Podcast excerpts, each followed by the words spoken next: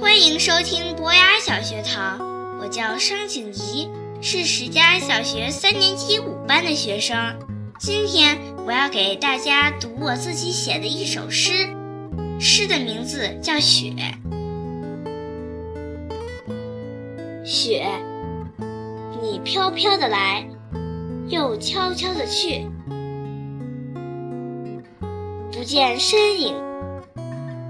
却留下孩子们的欢呼，不见去向，却留下一片片晶莹的雪白，不见踪迹，却留下一个个雪人的微笑。雪，你飘飘的来。又悄悄的去。二零一五年一月二十四日。